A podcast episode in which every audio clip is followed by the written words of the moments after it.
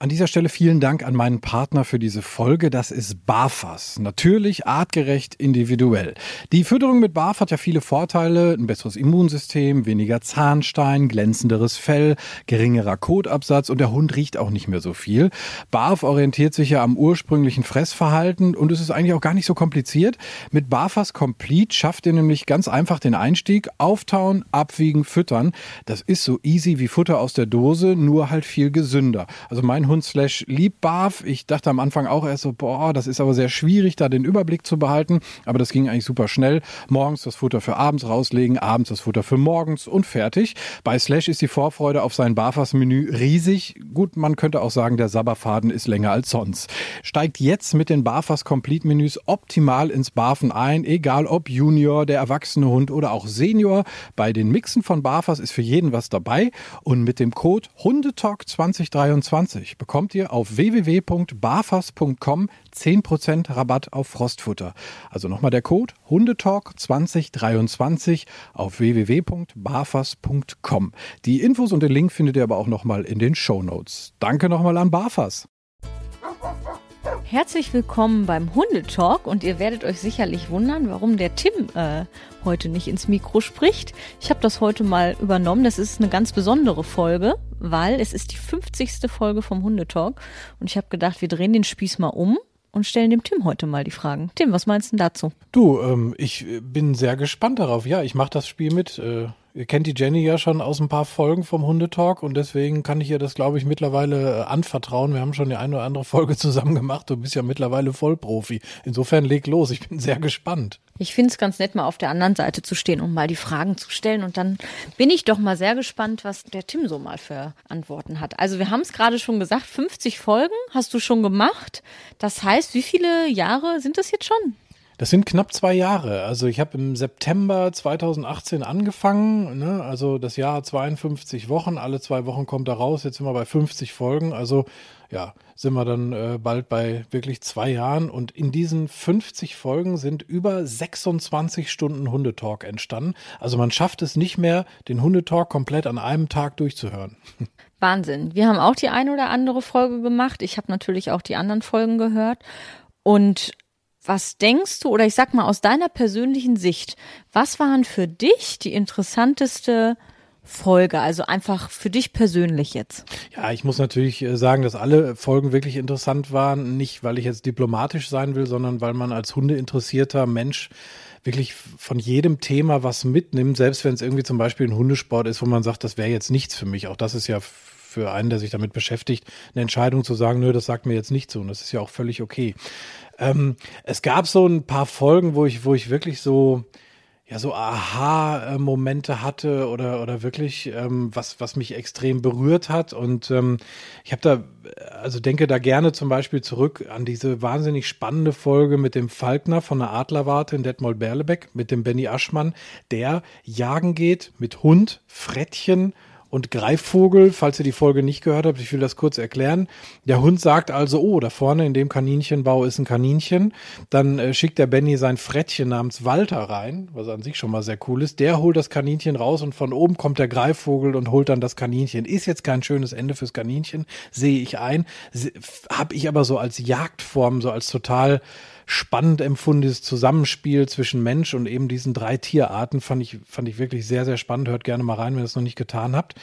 dann hatte ich ein ähm, spannendes Erlebnis. Da saß ich äh, äh, an einem Tisch bei äh, meinem Hundetalk-Gast und ähm, mir wurde erstmal ganz viel zu essen auf den Tisch gestellt. Also sie hat wirklich für mich Mittag gekocht. Da habe ich gedacht, so was hier denn los? Sie hat es vorher schon gesagt, bei mir gibt es immer viel zu essen. Ich dachte, ja, ist okay, super. Und es war die Folge mit dem Diabetes-Signalhund. Ähm, der, der, wurde da ausgebildet, also ein fertig ausgebildeter Signalhund war da zugegen und kam auf einmal und legte seinen Kopf bei mir auf den Oberschenkel und hat damit quasi gesagt, äh, Junge, du solltest jetzt mal was essen, dein, dein Zuckerspiegel ist nicht ganz so äh, prall. Nur habe ich keinen Diabetes. Der Hund sagt natürlich, hat natürlich jetzt keine Grenzwerte im Kopf und sagt, oh, ab 120 muss ich was anzeigen oder so, sondern äh, sagt halt, ah, da ist eine Unterzuckerung und da zeige ich das an und das fand ich wahnsinnig faszinierend und dann habe ich eben zugeschlagen bei dem, was auf dem Mittagstisch stand und danach war der Hund dann auch zufrieden und sagte, yo, das passt wieder, der hat gegessen, alles gut und legte sich wieder ins Körbchen. Warte mal, das ist ja total spannend, weil wenn mein Hund jetzt einfach so auf den Schoß kriegt, kann ich ja sagen, ich muss jetzt dringend was essen, weil ich bin bestimmt schon unterzuckert oder so. Wenn du das so als Ausrede, wenn du das so nutzen möchtest, ja, total gerne. Die war halt natürlich wirklich ausgebildet ähm, und ähm, das war schon, war schon wirklich krass, das mal so mitzuerleben, wie so ein Hund dann reagiert und ähm, wie das dann auch erklärt wurde, warum das bei mir halt auch so ist, obwohl ich keinen Diabetes habe. Das macht total Sinn und da sind wir dann halt auch wieder so in dem Bereich, wo wir Menschen halt versuchen, alles irgendwie so zu kontrollieren mit irgendwelchen Messwerten. Aber der Hund sagt halt, nö, nö, du bist jetzt unterzuckert, egal was für ein Messwert da irgendwie auf irgendeinem Messgerät bei rumkommt. Und das fand ich total spannend. Ähm, was natürlich auch toll war, mal mit Polizeihunden zu arbeiten, bei der äh, Polizei in Lippe, ähm, die mir das ermöglicht haben. Das war total spannend. Also das heißt, wie werden die ausgebildet? Wie gehen die auf Verbrecherjagd? Wir haben dann auch mal so eine Szene nachgestellt.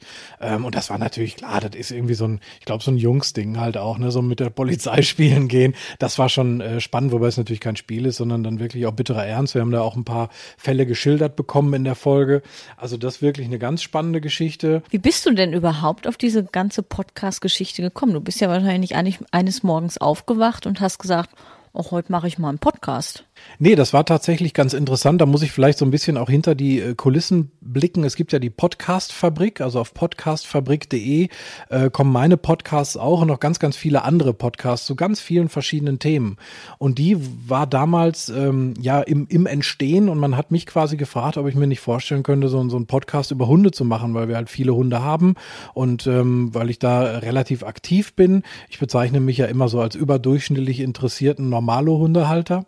Und ähm, dann habe ich mir das überlegt und habe gesagt, Mensch, ein spannendes Format. Ich mache ja sonst so im, im echten Leben äh, Radio und ähm, da müssen wir immer in kurzer Zeit äh, Dinge erzählen und im Podcast hast du halt mal viel Zeit. Und ähm, dann habe ich gesagt, das möchte ich machen. Also das klingt total spannend, alle zwei Wochen so eine Folge rauszubringen. Man hat ja auch unendlich viele Themen, wenn man selber einen Hund hat, wenn man mal überlegt und das äh, aufs Papier bringt, hatte ich, glaube ich, in, in fünf Minuten irgendwie so, so 20, 30 Ideen. Habe gesagt, ja, damit kann man arbeiten, das will ich machen.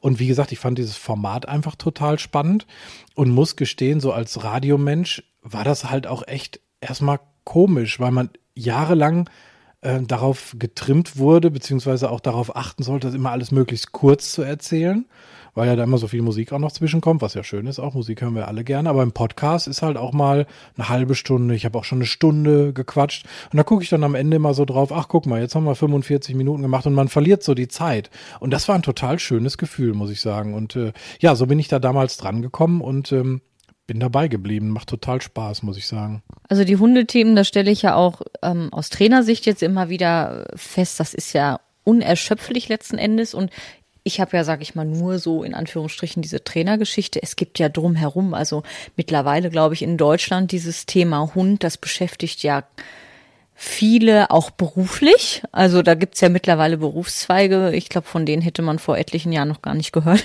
irgendwie. Also ich glaube auch, da hast du von den Themen her alles Mögliche offen und es ist natürlich eine super spannende Sache, was du schon sagst. Also man kommt natürlich auch ein bisschen rum, ne? Wie viele Kilometer hast du gemacht in der Zeit? Boah, das ist eine gute Frage. Ähm, einige. Also ähm, in Bayern habe ich ja eine Folge zum Beispiel gemacht, wobei da habe ich natürlich auch Urlaub drumherum gemacht. Ich bin jetzt nicht für eine Podcast-Folge nach Bayern gefahren, hey. Aber das war sehr cool auf der One Corner Ranch äh, mit den beiden Schwestern, die sich da ihren Lebenstraum erfüllt haben. Äh, man kommt viel rum, absolut. Ich habe ähm, eine Folge gemacht mit Mexiko. Das ging aber über Internet, ne? also mit, mit zwei Schulhunden in Mexiko, mit einer Deutschen, die dorthin ausgewandert ist vor vielen, vielen Jahren. Ähm, also wenn man die virtuellen Kilometer noch mit draufrechnet, das wäre noch eine Menge mehr. Aber ja, da kommt einiges zusammen, definitiv. Aber ähm, ich habe natürlich auch in meinem näheren Umkreis äh, Menschen, mit denen ich Folgen mache. Äh, mit dir zum Beispiel, wir haben schon ein paar gemacht, elf. Ich habe mal einmal durchgezählt, auch zu den verschiedensten Bereichen. Und ähm, ja, das ist vielleicht auch so das Stichwort, verschiedene Bereiche. Ich glaube, das macht es halt so spannend, weil wir ja zum Beispiel viel über ähm, Auslastung sprechen. Für die letzte Folge war Longieren. Ähm, wir haben Agility gemacht, wir haben Mantrailing gemacht, wir haben Scent Detection gemacht. Dann haben wir ähm, wirklich auch mit mit, Menschen aus dem Tierbereich gesprochen, Tierärztin zum Beispiel, war ich mit Slash beim Tierarzt ähm, relativ am Anfang. Oder wir haben über das gesprochen, was wir alle machen. Das war übrigens unsere erste Folge, Pimp My Spaziergang hieß die. Die erste Folge überhaupt, äh, übrigens die erfolgreichste bisher. Und was auch immer wieder lustig ist, ich höre ganz oft im Feedback, auch mittlerweile, das sind ja wirklich fast zwei Jahre schon, seitdem wir die Folge gemacht haben, ach, wir haben heute wieder den Leckerchenbaum gemacht. Kannst du dich noch dran erinnern? Ja, das ist eine sehr coole Übung, ja. Ja, definitiv. Also Folge zwei, wer noch nicht reingehört hat, lohnt sich. Der Leckerchenbaum ist quasi so, so eine Art Running Gag äh, in, in vielen Kommunikationen, die ich so hatte. Auf meiner Facebook-Seite vom Hundetalk oder bei Instagram, die kommen alle um die Ecke mit dem, mit dem Leckerchenbaum. Das finde ich sehr süß, sehr witzig. Äh, und macht dann natürlich auch total Spaß, wenn man hört, dass das, was man ähm, halt auch erzählt und was man rüberbringen möchte, dann auch ähm, umgesetzt wird und den Menschen was bringt. Das ist natürlich eine, eine, tolle Sache und natürlich auch das Ziel, mit dem ich damals, äh, um dann wieder auf diese Frage quasi zurückzukommen, warum habe ich den Podcast gemacht? Das Ziel war für mich einfach, ja, so ein bisschen Bewegung da reinzubringen, die Menschen zum Denken zu animieren. Ja, ich war mal irgendwann beim Arzt und da wurde ich auch angesprochen. Ich habe sie, glaube ich, schon mal gehört. Das war auch sehr lustig. Also viele lustige Sachen waren ja auch dabei. Gibt es so ein Ereignis, was dir total hängen geblieben ist, wo du sagst, ey, das war total witzig? Ach, wo ich mich mal wirklich kaputt gelacht habe, das war meine eigene Blödheit natürlich. Ähm, beim Agility war das, äh, bei der Janine im, im Hundezentrum in Menden. Da bin ich halt mal schön gegen dieses, gegen diese Hürde gebaselt. Ne? Mein, mein äh, Schweißhund, der Slash, äh, springt da für seine Verhältnisse relativ elegant drüber und ich basel das Teil dann halt um. Ne?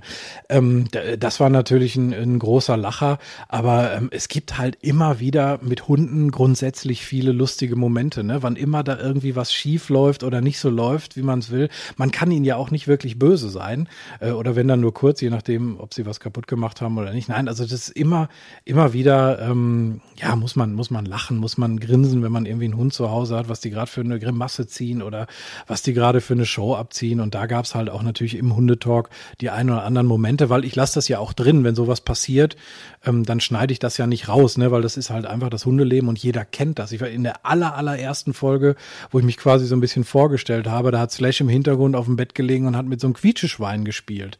So, das war schon so für mich so irgendwie so der erste Moment, wo ich gedacht habe, hey, ja, aber das kennt jeder. Das ist das Leben mit Hunden. Und da quietscht halt auch mal so ein Schwein im Hintergrund. Es ist auch eigentlich mal ganz gut, dass die Hunde so nett und so süß sind und so, sonst wären sie wahrscheinlich alle schon tot irgendwie. Spätestens mit 18 Wochen. Also ich finde immer, wenn man so Welpen hat, dann sagt man immer, eigentlich ist es gut, dass du so niedlich bist, weil sonst würden alle Leute euch schon töten. So, also bist du so aggressiv? Also ich finde die mega anstrengend dann, ja. Ja, ich kann es tatsächlich, ich glaube, jeder kann das nachvollziehen, was du gerade gesagt hast. Klingt natürlich erstmal hart auf den ersten äh, äh Blick, hätte ich fast gesagt, aufs erste Hören. Ähm, aber ja, man hat manchmal die Gedanken, es stimmt schon. Also. Aber es ist ja dann auch nett. Also sie sind ja auch süß und es ist ja auch eine tolle Zeit, die nicht wiederkommt. Also es ist auch eine tolle Zeit, aber ähm, ja, wenn ich so an den äh, Schweißhund hier denke, an den Jasper, dann ich glaube, da gab es schon manchmal Situationen, wo man dann gedacht hat, ach, vielleicht wärst du woanders auch ganz gut aufgehoben. Ja, du, das, äh, die Momente hatte ich natürlich auch das eine oder andere Mal, wenn sie wieder irgendwie was äh, kaputt gemacht haben oder so. Aber ja, es ist halt, meistens ist man als Mensch aber auch selbst schuld dann bei so manchen Geschichten. Ne? Aber ja, sie sind schon speziell und verhaltensoriginell mitunter, ja. Auf jeden Fall. Sonst wäre es ja auch langweilig, sage ich immer. Ne? Man muss die Hunde ja auch einfallsreich sein lassen. Jetzt hast du einen großen Überblick über die Folgen. Du hast ja gerade schon gesagt, es war ziemlich vielseitig. Was denkst du oder jetzt so im Nachgang von diesen zwei Jahren, was sind denn so Themen, die Hundehalter vor allen Dingen bewegen? Das frage ich also auch aus Trainersicht, weil manchmal finde ich es so ein bisschen schwierig, aber ich glaube schon, dass du auch da eine Tendenz hast, oder? Definitiv, wobei das auch mehrere Bereiche sind. Also ist natürlich der Bereich Erziehung. Ähm, das geht von so relativ klassischen Geschichten los, wie wie bringe ich meinem Hund was bei. Wir haben ja auch mal was schon zum zum Lernverhalten gemacht, was da eine ganz gute Grundlage ist. Also so so diese erzieherischen Geschichten. Dann natürlich irgendwann kommt das Thema Auslastung, weil ein Hund will beschäftigt werden. Da reicht dann eben nicht mehr diese diese halbe Stunde Spaziergang am Tag oder was man was manche da so machen, sondern da muss halt auch irgendwie für den Hund ein Hobby her, genau wie es für ein Kind her muss oder für einen selber auch äh, her muss. Ich zum Beispiel äh, mache Mantrailing, habe das für mich entdeckt, komme damit äh, wunderbar klar. Es macht beiden total Spaß. Das ist ja das Wichtige, ne? dass Hund und Frauchen und Herrchen Spaß macht. Und ich glaube, was halt auch gut ankommt, ist mal so ein Einblick eben in so Bereiche, wo man als Normalo-Hundehalter nicht hinkommt. Also das gilt ja für mich auch. Ich habe es ja schon gesagt mit der Polizei, das war für mich ein wahnsinnig toller Einblick. In der nächsten Folge, da kann ich ja schon mal kurz drauf äh, hinweisen, da, da war ich bei einer ähm, Rettungshundestaffel. Ähm, das war auch sehr, sehr spannend. Also, also so diese, diese Mischung, die ich hoffe zu treffen mit den Themen, ähm, das ist mir, glaube ich, ähm, somit das Wichtigste, dass da für jeden immer irgendwie was mit bei ist. Aber ähm, um es kurz zusammenzufassen, Erziehung, Auslastung, ja, und viele wollen auch wirklich ihren Horizont erweitern. Also ich sag mal so, so übergeordnet vielleicht, wie gehe ich mit meinem Hund um? Wie sehe ich den? In welcher Rolle ist der? Also ist das für mich ein Kindersatz, was natürlich nicht so günstig wäre, das haben wir auch schon mal angesprochen. Ähm, ist das für mich ein Kumpel? Ähm, was ist der eigentlich so in der Gesellschaft, ne? weil unsere Hunde müssen hier irgendwie funktionieren. Da gibt's ganz, ganz viele Regeln und ich als Hundehalter habe halt dafür zu sorgen, dass das funktioniert. Und ich glaube, das ist so der wesentliche Punkt, so ein harmonisches Zusammenleben mit dem Hund, in der heutigen Gesellschaft. Das klingt jetzt schon fast ein bisschen philosophisch und. Ja, ein bisschen macht nichts. Ja, aber ich glaube, ja, aber ich glaube, das ist es halt, ne? Und ähm, da gehen auch schon so die Fragen hin, also so Verantwortungsbewusstsein und ähm, also was sowohl den Hund als auch andere Menschen angeht, ne? Das, das ist schon ein wichtiger Punkt. Was kriegst du da so für ein Feedback von deinen Podcast-Hörern? Also ich bekomme Feedback natürlich zu den einzelnen Folgen, was mich immer total freut. Das ist mir sehr, sehr wichtig. Also schreibt mir bitte unbedingt mehr davon bei Facebook, Instagram. Habe ich schon gesagt, ähm, wo es geht. Ähm, zu einzelnen Folgen, äh, letztens zum Beispiel Longieren, hat mir jemand geschrieben, oh toll, das möchte ich auch mal ausprobieren, hab leider keinen in der Nähe, das ist natürlich blöd, aber dann schrieb wiederum jemand, oh, ich möchte das ausprobieren. Ich habe auch schon jemanden gefunden, bin sehr gespannt, wie das wird. Ähm, das freut mich immer sehr. Ich bekomme Feedback, ähm, was halt so in die Richtung geht, was ich gerade ansprach. Also ich sagte, ich möchte gerne die Menschen so zum Denken ähm, animieren und anregen. Das heißt, ich will nicht sagen, das, was wir euch hier in dieser Folge präsentieren, ist der einzige Weg, das ist die Ultima Ratio. Nee, ähm, ich, ich möchte da gerne einfach so Denkanstöße geben, dass die Menschen für sich und ihren Hund das Beste raussuchen.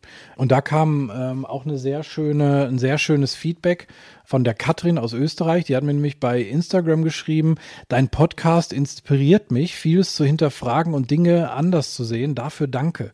Und das ist natürlich, also wenn man so ein Feedback bekommt für genau das, was man eigentlich erreichen möchte. Das ist wirklich, da habe ich mich wirklich wahnsinnig drüber gefreut. Dass also das, was man eigentlich so will, was man natürlich jetzt nicht jedes Mal formulieren kann, sondern was einfach so übergeordnet mitschwingen soll bei allen Folgen in ihrer Gesamtheit, ähm, das fand ich, fand ich richtig klasse. Das hat mich sehr gefreut. Ja, also der Erziehungsbereich, hast du ja gesagt, ist eine, ein großes Thema. Auch die Frage, wie sehe ich meinen Hund? Wir haben ja auch viel in diesen Trainings Themen, sag ich mal, übers Klickertraining auch gesprochen. Das ist ja immer so ein Bereich, wo ich merke, hm, wie gehe ich an die Dinge ran? Das ist ja auch aus Trainersicht oder es gibt ja sehr viele Philosophien mittlerweile. Also wie arbeite ich mit einem Hund? Da gibt es ja sehr viele Methoden. Ähm, das Klickertraining habe ich immer den Eindruck, ist ja manchmal noch so ein bisschen umstritten und ich glaube, viele stellen sich auch was Falsches darunter vor. Ähm, oder man kommt ja schnell so in diese Schublade Wattebäuschenwerfer oder so. Was denkst du über diese Erziehungsbereiche? Warum ist ich sag jetzt mal ganz blöd, so ein sehr netter Umgang mit den Hunden noch so umstritten? Muss man da ein Mittelding nehmen? Hat sich das, also hat sich deine Meinung dazu verändert so im Laufe der Zeit oder wie ist es gewesen? Also da hat sich auf jeden Fall ganz, ganz viel bei mir getan. Wenn ich heute rückblickend äh, zusammenfasse, wie ich angefangen habe, würde ich sagen, das war ähm, das war nicht gut, ähm, überhaupt nicht. Und ähm, weil ich einfach gesehen habe, dass mein Hund daran äh, ja schon auch ein bisschen kaputt gegangen ist. Ohne zu übertreiben kann man das, glaube ich, sagen. So diesen Stil, den ich da gewählt habe, den ich damals für gut befunden habe, weil ich aber einfach auch nichts anderes kannte. Ähm, und dann, als ich das realisiert habe, habe ich ähm, versucht, mich fortzubilden, Praktika gemacht, auch auf der Hundefarm äh, in der Eifel und so weiter und so fort. Und ähm, habe dann natürlich auch andere Stile kennengelernt, andere Ausbildungsstile, andere Erziehungsstile und habe daraus dann halt auch meine eigene Einstellung zum Hund ganz stark hinterfragt und ähm, ich behaupte auch mal ganz stark geändert, weil mir ging es darum, damals war das ja mit der Emma, äh, da ging es mir darum, einfach ähm, ja die, diesem Hund einfach auch äh, wieder den Spaß so ein bisschen zurückzubringen, den ich so mit der anfänglichen Methode halt ihr, glaube ich, äh, komplett genommen habe. Und äh, da war zum Beispiel der Klicker ein ganz tolles Tool, weil es halt einfach so schön positiv ist. Und es ist ja auch wissenschaftlich belegt. Du hast uns das ja in der Folge äh, zum Klicker auch erzählt, ähm, dass es einfach äh, positive Gefühle hervorruft, einfach durch die Hormonausschüttung, die dann passiert, plus die äh, Bestätigung, die der Hund dann bekommt. Und das war halt einfach schön zu sehen, wie, äh, wie Emma auf einmal Spaß hatte, mit mir zusammenzuarbeiten. Allein das hat ja, war ein Augenöffner. Ne? Du siehst diesen Hund, der da irgendwie sonst immer nur so gefühlt geduckt stand und mit angelegten Ohren und irgendwie überhaupt nur dachte so, also der sah halt aus, als hätte ich sie verprügelt, was ich nicht getan habe, aber sie sah halt so aus. Und als ich da umgedacht habe, war das auch ein ganz anderes Verhältnis irgendwann äh, zu meinem Hund. Und das, das war halt schon so ein, so ein, ja, nochmal so ein Augenöffner, wo ich gesagt habe, okay, ich weiß jetzt, wie ich mit meinem Hund zusammenarbeiten möchte, nämlich, ich nenne es mal, freundschaftlich auf Augenhöhe, auch wenn wir natürlich trotzdem dem Hund noch irgendwie zeigen müssen, wie er in dieser Gesellschaft äh, zu leben hat, so, so blöd das jetzt klingt, aber ähm, das war halt nicht mehr so dieses Deckeln, dieses äh, ich muss dich klein halten und, und ja, vielleicht auch so ein bisschen, ich bin dir überlegen, so dieses Denken spielt ja auch ganz oft eine Rolle. Ne? Und da muss man sich dann wirklich mal an die eigene Nase fassen und sagen, nee, also das ist halt erstmal ein, ein völlig anderes Lebewesen. Ähm, es ist ein sehr soziales Lebewesen und es, es gehen ja halt immer noch die, die äh, Märchen rum, Stichwort Dominanztheorie, ähm, äh, man soll vor dem Hund essen, der Hund darf nicht aufs Sofa. Diese ganzen Geschichten, das habe ich am Anfang auch so mitbekommen und dementsprechend habe ich den Hund so auch gesehen, als würde er die Weltherrschaft an sich reißen wollen. Ähm, und wer immer nur irgendwie drauf erpicht, äh, zu sagen, äh, ich bin hier die Nummer eins in der Rangordnung. Und mittlerweile weiß ich natürlich auch durch die vielen Hundetalk-Podcasts tatsächlich, ähm, dass das totaler Quatsch ist. Ja, also dass, dass natürlich das Grenzen setzen äh, wichtig ist, dass Konsequenz wichtig ist, aber Konsequenz halt eben nicht gleichgesetzt werden sollte mit irgendwie, äh, wenn du jetzt eine Grenze überschreitest, dann äh, nagel ich an, dich an die Wand oder stell das Bein in den Weg oder, oder mach sonst irgendwas mit dir, sondern dass ich dem Hund das auch freundlich vermitteln kann. Du, bis hierhin ist jetzt okay und weiter ist blöd. Ne, und ähm, das hat meine Sicht total verändert und, und mittlerweile, ähm, sag mal, bin ich viel mehr so in dieser positiven Ecke, äh, weiter von entfernten Wattebäuschenwerfer zu sein, aber ähm, halt, ich betrachte Hunde viel differenzierter.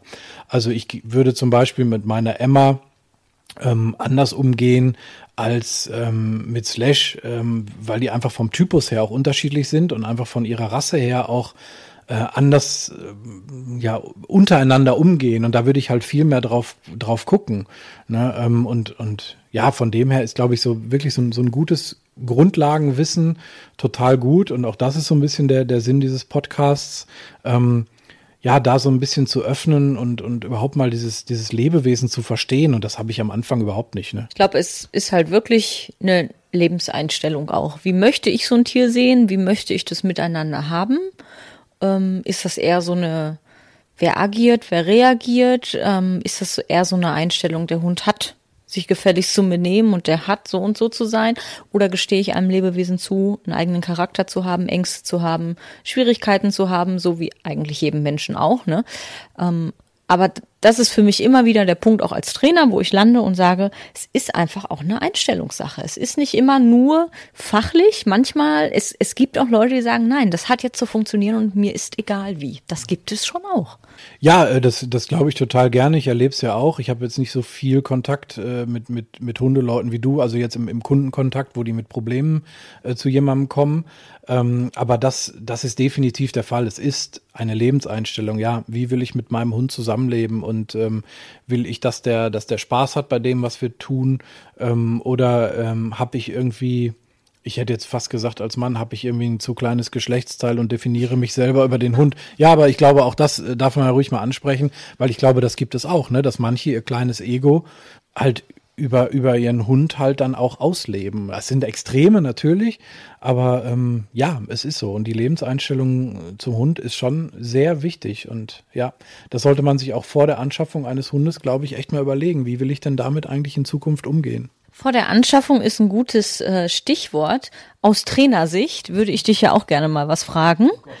Also so an dich als Hundehalter. Warum machen sich so wenig Leute vor dem Hundekauf Gedanken darüber, was sie sich da ins Haus holen. Also es gibt ja, ich sage mal, also wenn die Leute eine Waschmaschine kaufen oder ein Auto, dann googelt man vorher und dann guckt man, äh, was hat das für Eigenschaften, also nicht Eigenschaften, Eigenschaften wäre der Hund, nee, andersrum. Was hat die Waschmaschine, was bringt die mit, was muss man Auto haben, ist es gut, wie ist es verarbeitet? Ich weiß nicht, was man da macht, da forscht man nach.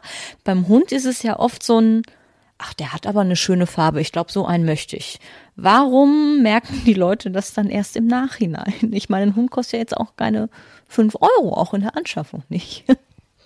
Das ist eine sehr, sehr gute Frage, zumal du mich dann natürlich volles Rohr erwischt, weil ähm, ich genauso damals ja an die Emma gekommen bin. Ähm, ich habe es in der allerersten Folge erzählt, total naiv, oh, die sehen aber süß aus und ähm, hatte null Ahnung, was ich mir da ins Haus hole. Ähm, hätte es auch besser gewusst. Im Nachhinein natürlich, keine Frage. Habe ich schon erzählt, dass ich das versucht habe, dann im Nachgang wieder aufzuholen in irgendeiner Form. Ähm, ja, ich glaube, es ist einfach ähm, der Wunsch, ich, ich hätte gerne einen Hund. Und vielleicht machen sich dann einige äh, Leute noch so, also ich glaube, es ist fast ein bisschen wie beim Autokauf, nur halt, dass man beim Hund nicht weiß oder, oder sich nicht so vorstellen kann, was man sich ins Haus holt. Weil beim Auto weiß man, okay, es hat ein Lenkrad, vier Räder, es soll mich von A nach B bringen. Aber ähm, wenn du dann beim Hund mal nach der Ausstattung guckst, dann guckst du ja irgendwie mehr so meistens nur auf das Oberflächliche. Ne? Was für eine Farbe hat er? Wie lang sind die Haare? Ähm, weil am liebsten hätten die Menschen ja auch einfach nur Kurzhaarhunde, die auch irgendwie nicht haaren und ähm, Ah, das ist unterschiedlich, aber ich weiß, was du meinst, ja. Ja, aber ich meine so, das, das sind so Auswahlkriterien. Die einen sagen, ich hätte lieber gerne einen ja. mit längeren, die anderen sagen, oh, am besten gar nicht ähm, und der soll zum Teppich passen und so. Ähm, deswegen gibt's ja halt auch immer wieder diese, diese Modehunde, wo man sich dann mal bei, bei genauerem Hingucken äh, fragt, so, ui, Leute, sowas will ich mir aber wirklich eigentlich nicht ins Haus holen. Ne? Stichwort Weimaraner zum Beispiel. Hochspezialisierter Jagdhund, haben wir bei dir in der Folge übers, Jag übers Jagen äh, gelernt. Aber um ehrlich zu sein, kann ich dir die Frage nicht beantworten. Ich glaube, es ist einfach dieser Wunsch nach einem Hund da. Oh, der sieht aber schön aus. Und wenn dann nicht weiter geforscht wird, dann hast du halt den Salat, ne? Mitunter. Es kann ja auch gut laufen, um Gottes. Ist es vielleicht auch gar nicht bekannt, dass ähm, Hunde für unterschiedliche Zwecke mal gezüchtet wurden? Also, dass es eine Arbeit gibt vor dem Schuss zum Beispiel, eine Arbeit nach dem Schuss beim Jäger, dass sie mal durchaus einen Job hatten. Ich glaube, dass sie einen Job hatten, ist vielen bekannt, aber wie sehr das noch in die Genetik mit reinspielt und dass der Hund es immer noch mitbringen kann. Ich glaube, da, ähm, ich glaube, das kann, kann man sich vielleicht nicht vorstellen, gerade so beim ersten Hund.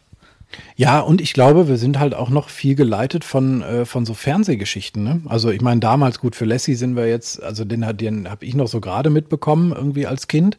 Aber das war immer der Superhero, da war der, das war ein Traumhund. Also jeder Hund dürfte ja gerne so sein wie Lassie, ne? hört alles, rettet Menschen und weiß ich nicht was und kocht am besten irgendwie abends auch noch das Abendessen. Ähm, oder hier Kommissar Rex habe ich früher ganz viel geguckt. Ähm, ein Polizeihund, der aber wirklich total niedlich geguckt hat und das Fernsehen hat es dann natürlich auch dementsprechend aufbereitet. Und das Schlimmste, was dieser Hund mal gemacht hat, war, dass er dem, ähm, dem Partner von, von seinem Hundeführer dass er die Wurstsemmeln immer geklaut hat.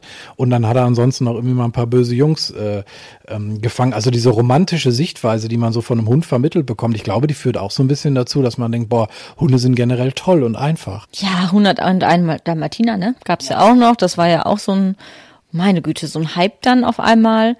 Und ähm, ich glaube, was jetzt auch so ein Hype ist, sind so manchmal so diese Mixrassen, ne, die dann irgendwie so neu entstehen, also sogenannte Designerhunde, ähm, wo sich ja, glaube ich, manchmal ganz wenig Leute Gedanken darüber machen, dass es halt letzten Endes Mischlinge sind und man auch nicht genau weiß, was man genetisch da rauskriegt unbedingt und ja, die ja auch echt teilweise für teuer Geld verkauft werden, ne? Jo, da habe ich auch so den Eindruck, das wird, das wird viel so aus Marketinggründen halt irgendwie gemacht. Man nimmt sich so ähm, für die Homepage die besten Eigenschaften beider Rassen irgendwie raus und sagt, wuhu, das ist der neue Superhund. Ich, ich finde es, muss ich sagen, ganz schlimm, weil ich glaube, wir haben so tolle Hunderassen, sind ja über 400, die eh schon da sind. Warum muss ich da jetzt noch irgendwelche wilden Sachen kreieren, designen? Ich finde, das ist einfach auch halt so ein bisschen irgendwie der Mensch, der äh, über die Stränge schlägt und sagt, ich mache mir jetzt aus den besten genetischen Geschichten das, was für mich am besten ist, aber letztendlich ähm, zeigt sich dann doch, wie ich finde, ganz oft einfach die Natur, die dann halt eben nicht die besten Sachen äh, dieser Rassen rausholt, sondern vielleicht auch einfach mal die, die man nicht will, also sprich die schlechtesten. Ne? Ich glaube, so eine ganz häufige Idee dahinter ist, also ich habe hier die Mama und die ist ja total nett mit Kindern und ich habe den Papa, der ähm, arbeitet total gern und es wird bestimmt nur das Gute von beiden Seiten weitergegeben und so einfach funktioniert Genetik halt nicht. Also nicht umsonst macht sich ein guter Züchter sehr viel Gedanken darum, wo die Ahnen herkommen, was da so drin ist in den Linien und und und. Also es ist schon wahnsinnig komplex komplexes Thema. Das fände ich nochmal sehr spannend für eine Podcast-Folge. Vielleicht findest du da mal jemanden, der genetisch gesehen total fit ist. Da gibt es ja sehr gute Experten auch mittlerweile, ähm, weil das ist ein hochspannendes Thema, finde ich. Ich glaube auch. Also wenn das jemand gut erklären kann, ähm, besser als mein Biolehrer damals. Nein, aber wenn das jemand wirklich gut erklären kann, dann, dann ist das eine spannende Gesch Geschichte, vor allen Dingen auch so mit praktischen Beispielen, ne? was man mal versucht hat, irgendwie, ähm, gibt es ja auch in der, in der Geschichte der Entstehung des Hundes ganz, ganz viele Experimente und äh, Sachen, die, die wahnsinnig spannend sind. Ja, das ist ein guter Hinweis, das werde ich mal mit auf meine Liste nehmen. Und dann muss man ja aber dann auch mal sagen, du hast du ja selber auch äh, einen ziemlichen Spezialisten hier mit deinem hannoverschen Schweißhund. ja, das ist ja auch äh, jetzt nicht gerade eine Hunderasse, die man an jeder Ecke antrifft, die auch hoch spezialisiert ist. Würdest du nochmal so einen Hund nehmen? Ähm, wenn er genauso würde wie der Slash, auf jeden Fall. Definitiv. Das ist für mich ein, äh, ein, ganz toller Kerl, ein ganz toller Kumpel. Ich weiß aber auch, dass es Exemplare gibt, ähm, die, ähm, die nicht so sind also auch da sieht man halt, wie unterschiedlich innerhalb einer Rasse Hunde sein können. Das kann natürlich auch immer mal ein Einzelfall sein, aber ähm, sagen wir mal so, ich muss vielleicht ein bisschen ausholen. Den, den, den Slash habe ich ja ähm, geholt, weil ich das Mantrailing für mich entdeckt hatte, damals schon mit der Emma, als ich da eine Auslastung gesucht habe. Und dann hat mich das so gepackt, dass ich gesagt habe, okay, ich möchte dafür nach Möglichkeiten Spezialisten haben. Und wir reden ja nur über Wahrscheinlichkeiten. Ne? Also auch, es wird mit Sicherheit auch einen Schweißhund geben, der irgendwie sagt, so Trailen äh, mag ich überhaupt nicht. Der sagt vielleicht, hey, aber leg mir doch mal eine coole CD ein, ich mach Dog Dancing. Ähm, oder irgendwas anderes. Also, das heißt, oh Gott, können wir das bitte rausschneiden? Nein, nein, das bleibt drin. Ähm, Nein, aber du weißt, was ich meine. Also nicht jeder Hund ist, äh, ist für das äh, gedacht, ähm, wo man jetzt als Mensch ihn gerade für haben äh, möchte. Ich kenne Bloodhound-Züchterin, die die Würfe hatte, wo dann irgendwie, weiß nicht, sieben Hunde in einem Wurf, sechs sind absolute Maschinen beim Mantrailing, die gehen da ab und Nummer sieben sagt halt, ey Leute, ich finde die Couch total cool. Ja, und vielleicht, wenn ich dich an der Stelle nochmal unterbrechen darf, du hast den ja wahrscheinlich nicht geholt, weil du gesagt hast, ich mache einmal in der Woche mal so einen Trail, oder? Nee, nee, das natürlich nicht. Also da habe ich mir durchaus bewusst gemacht, äh, äh, was es bedeutet, sich so einen Spezialisten zu holen, weil in der Regel haben die dann ja auch nicht an so wahnsinnig viel anderen Sachen Spaß. Es ist eine Arbeitsrasse, ja, ein, ein, ein Jagdhund, der für die Nachsuche eigentlich gemacht wurde. Ähm, und den musste dann halt schon irgendwie zwei, dreimal die Woche arbeiten in dieser Disziplin und dann natürlich auch nebenbei irgendwie noch so ein bisschen was, was bieten und den auslasten. Und nun ist er wirklich, muss ich sagen, relativ genügsam. Ähm, aber du merkst dann halt irgendwann schon, wenn er dann so irgendwie kreativer wird und sagt, nur Alter, können wir mal wieder irgendwie so einen schönen Trail arbeiten. Ne?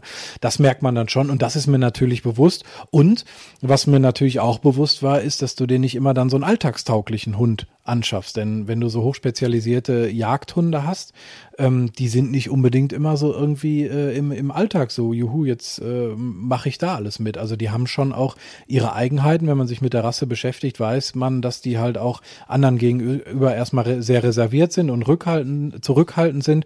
Die wurden halt dafür äh, gemacht oder haben auch jahrzehntelang einfach in einem Wald gearbeitet, alleine mit ihrem Hundeführer. Und da laufen jetzt halt nicht irgendwie mal so fünf Blaskapellen durch den Wald mitten in der Nacht, wenn die ihr Reh suchen. Ne? Und dementsprechend sind die halt auch so bei neuen Sachen erstmal so ein bisschen, huh, was ist das? Und die brauchen so ihre Zeit. Ähm, und das ist nicht so wie der Labrador, der halt überall hingeht, Schwanz wedeln und sagt, juhu, hier bin ich, hallo, äh, nimm mich in den Arm. Ne?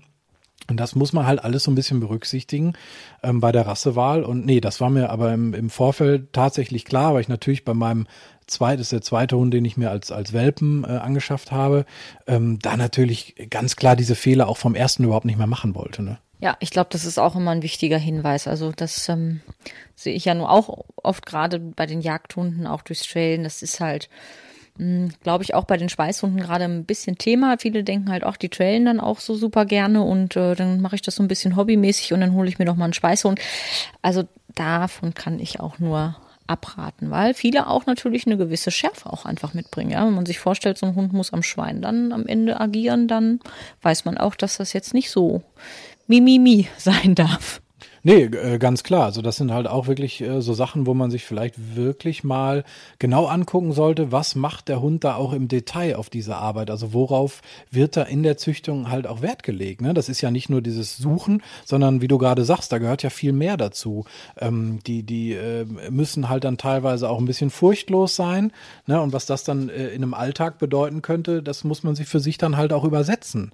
Ne? Ja. In, insofern ähm, ist das halt wirklich mal ganz spannend, ins Detail zu gehen. Vielleicht auch mal, wenn man die Möglichkeit hat, und ich finde, die Zeit sollte man sich nehmen, dann einfach mal sagen, ich gucke mir so einen Hund mal in Action an. Also ich fahre mal zu einem Jäger, der vielleicht so einen Hund hat, oder frag mal den Züchter, auf den ich äh, mich eingeschossen habe, ähm, kann ich den Hund, kann ich das mal irgendwie äh, sehen oder besuche vielleicht sogar mal ein Seminar in dem Bereich, was der Hund so arbeitet, weil dann kriege ich, glaube ich, ein sehr, sehr gutes Gefühl dafür, wie so ein Hund ticken kann. Ja, also an der Stelle ganz klarer Appell vor dem Kauf definitiv Gedanken machen, was man sich da ins Haus holt. Ne? Ja über, über alles äh, äh, wirklich äh, gute Gedanken machen. Ähm, wie viel Zeit habe ich, wie lange muss der alleine bleiben? Äh, was ist, wenn der Hund vielleicht nicht alleine bleiben kann? Habe ich einen Plan B? Weil was ich zum Beispiel mal katastrophal finde, ist, wenn man sich einen Hund anschafft, hat so ein Idealbild, so, oh ja, guck mal, ich bin ja nur vier Stunden arbeiten, aber was ist, wenn der Hund nicht mal eine Stunde alleine bleiben kann? Gerade am Anfang ist das so ein Thema. Habe ich dann einen Plan B, wie ich da aus der Nummer rauskomme im Sinne des Hundes, also nicht aus der Nummer rauskomme und sage, hier Tierheim oder hier, ich packe ihn bei eBay Kleinanzeigen rein, um Gott Gottes Willen. Das fände ich halt richtig scheiße auf Deutsch gesagt. Das formuliere ich auch so deutlich, weil es so ist. Ähm, und das muss man sich wirklich von A bis Z einmal durchdenken. Und ähm, da finde ich zum Beispiel gut, da kriege ich auch Fragen zu. Ähm, zum Beispiel der Frank hat bei Facebook gefragt, wie ist das eigentlich mit Hundeversicherung? Er plant sich einen Hund anzuschaffen. Was ist da sinnvoll und was nicht? Ähm, das finde ich zum Beispiel sehr, sehr gut, wenn man dann irgendwo vorher einfach mal fragt, weil auch das ist ein Thema. Ne? Also eine Hundehaftpflicht äh, auf jeden Fall, absolutes Muss. Wenn der Hund mal auf eine Straße rennt, verursacht einen Unfall, da kommt sehr schnell was zusammen. Und dann ist es halt immer so diese Streitfrage, mache ich eine OP-Versicherung oder eine Krankenversicherung, kann man letztendlich keine, finde ich, keine klare Antwort geben. Es ist so meine Erfahrung. Ich habe eine OP-Versicherung, weil da schnell mal was zusammenkommen kann. Bei den Krankenversicherungen sagt man, ach, da lege ich mir 50 Euro im Monat weg. Aber das muss man halt dann letztendlich bei den Leistungen einfach mal bei den äh, einzelnen Versicherungen für sich gucken, ähm, was da wichtig ist. Aber sowas finde ich, das wollte ich damit sagen, finde ich gut, sich im Vorfeld auch mit sowas mal zu beschäftigen. Ich finde auch eine OP-Versicherung sehr ähm, praktisch. Also das kann ich auch aus Erfahrung sagen. Man ist dann natürlich sehr schnell bei sehr hohen Kosten und kann schon sein, dass man es vielleicht bei dem einen Hund gar nicht braucht. Also ich hatte auch schon ähm, zwei Hunde, wo ich es nie gebraucht hatte. Ich hatte jetzt aber auch schon zwei, wo ich echt auch froh war, dass ich die ähm, hatte. Also ich finde sowas immer sinnvoll und Krankenversicherung, da, ähm, ja, wie du sagst, finde ich, muss man immer so ein bisschen durchrechnen. Man wünscht sich halt immer einen gesunden Hund und dann ist es natürlich schon immer jede Menge. Ja, das ist schwierig. Ich glaube, das muss man echt individuell äh, entscheiden. Auch vielleicht so ein bisschen gucken, was habe ich da für einen Hund? Neigt der dazu, schon so ein bisschen krank zu sein oder sind da bestimmte Erkrankungen, die häufig vorkommen, schon sehr bekannt oder so? Dann äh, macht das vielleicht auch nochmal eher Sinn. Da muss man echt mal so ein bisschen auch sich die unterschiedlichen Verträge und so angucken. Ich glaube, da muss man sich echt mal beraten lassen. Ja, vor allen Dingen entwickelt sich das auch weiter. Als ich mich das erste Mal damit beschäftigt ha hatte, gab es, glaube ich, nur einen Anbieter. Mittlerweile gibt es äh, wesentlich äh, mehr mehr Anbieter, äh, ganz viele verschiedene Tarife auch und man muss halt immer so ein bisschen auch aufs Versteckte achten. Ne? Was ist zum Beispiel, wenn der Hund älter wird, teilweise äh, ändert sich dann da nochmal was. Ähm, da genau hingucken und ähm, ja, letztendlich hängt es halt auch davon einfach ab, wie viel man äh, zur Verfügung hat. Ne? Also habe ich diese 50 Euro im Monat oder 100 Euro im Monat äh, über und, und achte ich das als sinnvoll, ähm, dann mache ich es halt und wenn nicht, ja, dann, dann nicht. Aber wie gesagt, Tierarztkosten können recht schnell recht hoch werden. Ähm, ich hatte mein, meine äh, Hündin, die Emma, ähm, da hätte ich mir gewünscht, ich hätte schon eine gehabt, eine OP-Versicherung. Äh, das war mit Sicherheit ein schöner Mittelklassewagen, der da in der Tierklinik gelandet ist. Aber so ist es halt. Ne? Ich hatte Gott sei Dank damals das Glück, dass ich das ähm, bezahlen konnte. Aber wie gesagt, es ist schon hilfreich, ähm, sich zumindest da mal Gedanken drüber zu machen und zu sagen, ja, so eine OP, wenn sie denn mal kommt, da kann auch eben mal, äh, können mal eben 2000 Euro auf der Rechnung stehen. Ja. Deine Lieblingsdisziplin, was ich jetzt so rausgehört habe, ist aber nach wie vor das Training geblieben oder hast du das verändert, nachdem du, keine Ahnung, Longieren AG mit deinem Schweißhund gemacht hast? Nein, definitiv ganz weit oben. Nummer eins, äh, Mantrailing ist für mich einfach die perfekte Auslastung für einen Hund, nicht für jeden Hund. Also wie gesagt, mein, meine Prämisse ist immer Hund und Halter haben dabei äh, den, den größtmöglichen Spaß. Ich habe ihn, mein Hund behaupte ich jetzt, äh, hat ihn auch. Wenn ich nicht allzu viele Fehler mache beim Trailen, hat er ihn auch. Ähm, es ist für mich einfach so diese, diese natürlichste Form der Auslastung, ähm, weil sie halt einfach so nah an dieser, an dieser Jagd ist die, die ein Hund halt in sich trägt, also diese, diese Jagdform, die jetzt zum Beispiel der Schweiß und dann Spuren verfolgen, ähm, das ist einfach für mich auch so die einzige Disziplin, es mag noch andere geben, um Gottes Willen, aber die einzige Disziplin, wo ich hinterher sagen kann, der Hund liegt glücklich und zufrieden danach in seinem Körbchen und knackt erstmal für eine lange Zeit, weil er nicht nur körperlich ausgelastet ist, sondern auch ähm, extremst übers Hirn, weil die Hunde einfach ein Vielfaches ähm, an Hirnnutzen fürs Riechen, also ein Vielfaches im Vergleich zum Menschen. Wir nutzen ein Prozent, der Hund zehn Prozent. Dann nimmst du noch die Riechzellen dazu. Wir haben fünf bis zehn Millionen, der Hund je nach Quelle, sagen wir mal 180 bis 250 Millionen. Dann potenziert sich das also, was da im Gehirn abgeht.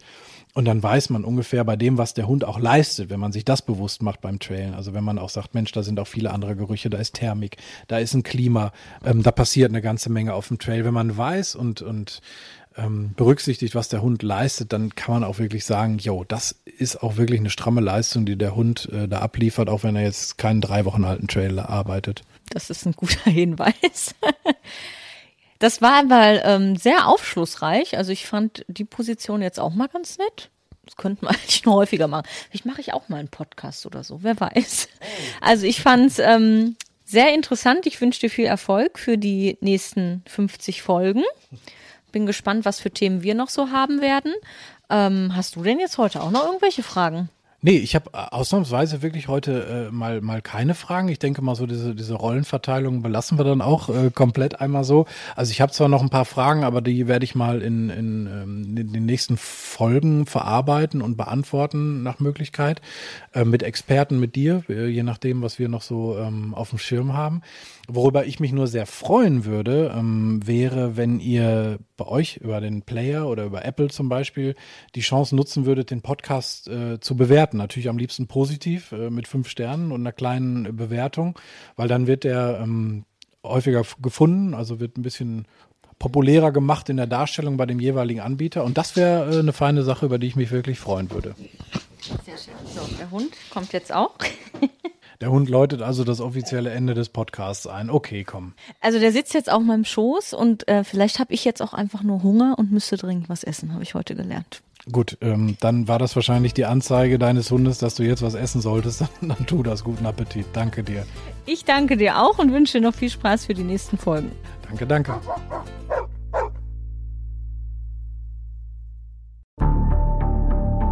Wie lange kann ein Mörder sein dunkles Geheimnis bewahren? Wann bekommen die Angehörigen Gewissheit und die Opfer Gerechtigkeit? Jedes Jahr werden bei der Polizei rund 100.000 Menschen als vermisst gemeldet. Drei Prozent davon, also 3000 Menschen, bleiben länger als ein Jahr verschwunden. Einige werden nie wieder gesehen. Seit gut drei Jahren arbeitet die Polizei in NRW mit sogenannten Cold Case Units. Das sind Abteilungen, die wirklich nur damit beschäftigt sind, Mordfälle zu bearbeiten, die teilweise seit Jahrzehnten ungeklärt sind. Ich bin Mike Mattis, Radioredakteur und News Anchor und ich spreche mit Ermittlern über diese Fälle. In meinem Podcast Licht ins Dunkel, Cold Cases und ungeklärte Vermisstenfälle von hier beleuchten wir gemeinsam mit Profilern, Staatsanwälten und Mordermittlern Cold Cases und ungeklärte Vermisstenfälle aus ganz Deutschland. Immer in der Hoffnung, dass Angehörige endlich Gewissheit und die Opfer Gerechtigkeit bekommen. Licht ins Dunkel. Cold Cases und ungeklärte Vermisstenfälle von hier. Eine Produktion von Mike Mattis und der Podcastfabrik.